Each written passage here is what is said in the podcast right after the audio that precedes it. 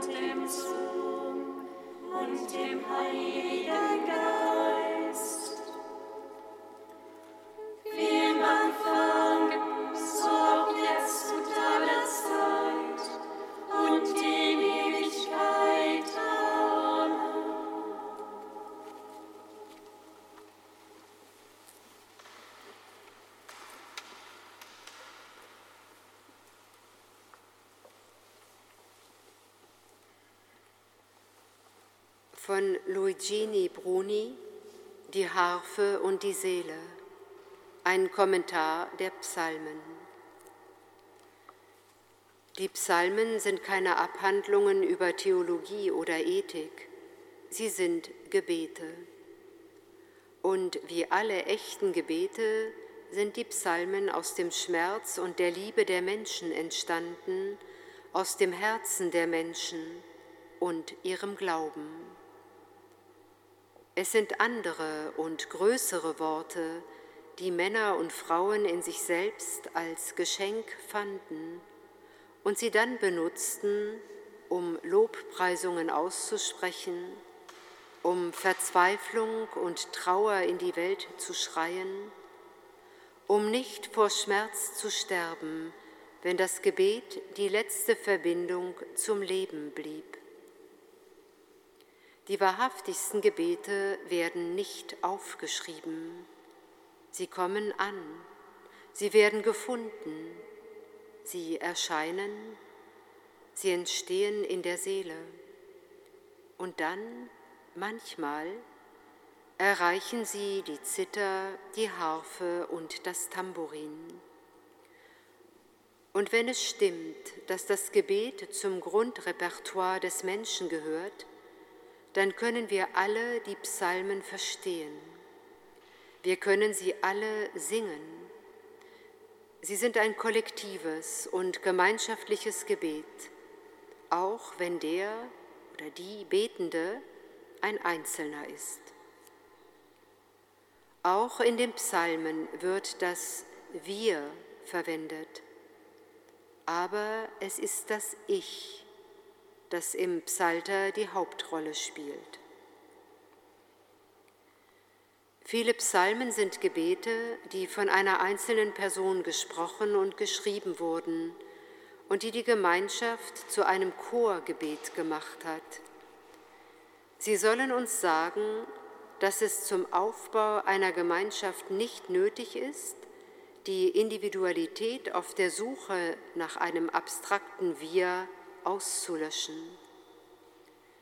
Wenn die Gemeinschaftserfahrung authentisch ist, gibt das Ich der Gemeinschaft seine Worte und die Gemeinschaft macht daraus kollektive Worte und lässt sie als persönliches Gebet zurück.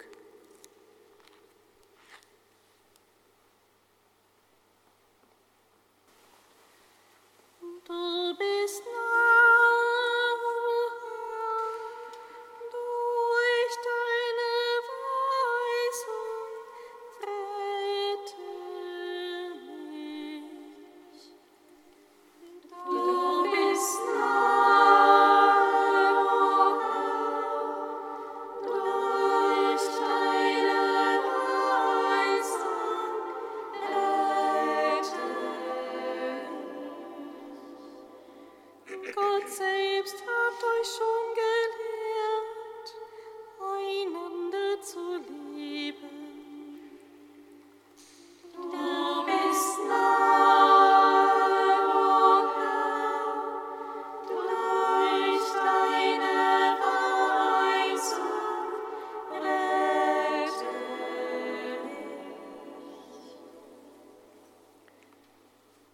Lesung aus dem ersten Brief des Apostels Paulus an die Thessalonicher. Brüder und Schwestern, über die Geschwisterliebe Liebe brauche ich euch nicht zu schreiben. Gott selbst hat euch schon gelehrt, einander zu lieben, und danach handelt ihr auch an allen Brüdern und Schwestern in ganz Mazedonien. Wir ermuntern euch aber, Brüder und Schwestern, darin noch vollkommener zu werden. Setzt eure Ehre darein, ruhig zu leben, euch um die eigenen Aufgaben zu kümmern und mit euren Händen zu arbeiten, wie wir euch aufgetragen haben.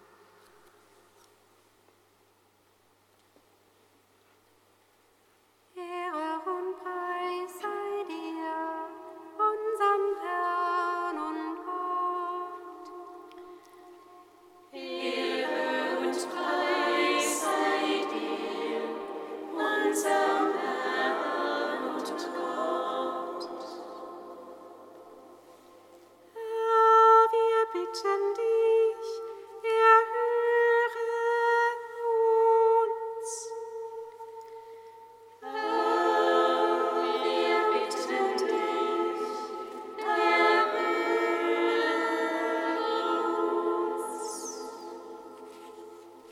Unser Gott, wir bringen alle zu dir, deren Vertrauen und Freundschaft verzweckt und missbraucht wurde.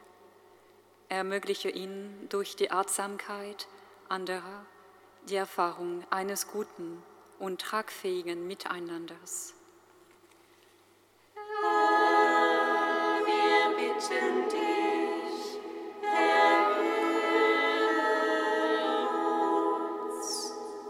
Herr unser Gott, wir bringen alle zu dir, die Opfer einer unmenschlichen und ungerechten Justiz geworden sind. Lass sie deine Kraft und Nähe erfahren und werde du selbst mit deinem Wort des Lebens zum Maßstab unseres Handels und Urteilens.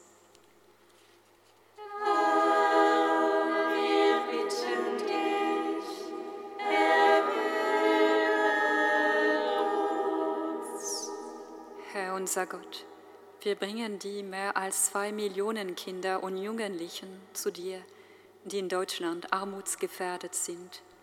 Schenke ihnen Menschen, die ihnen Unterstützung und Lebensperspektiven geben und befähige alle Verantwortungsträger in Politik und Gesellschaft zu dauerhaften Maßnahmen der Hilfe.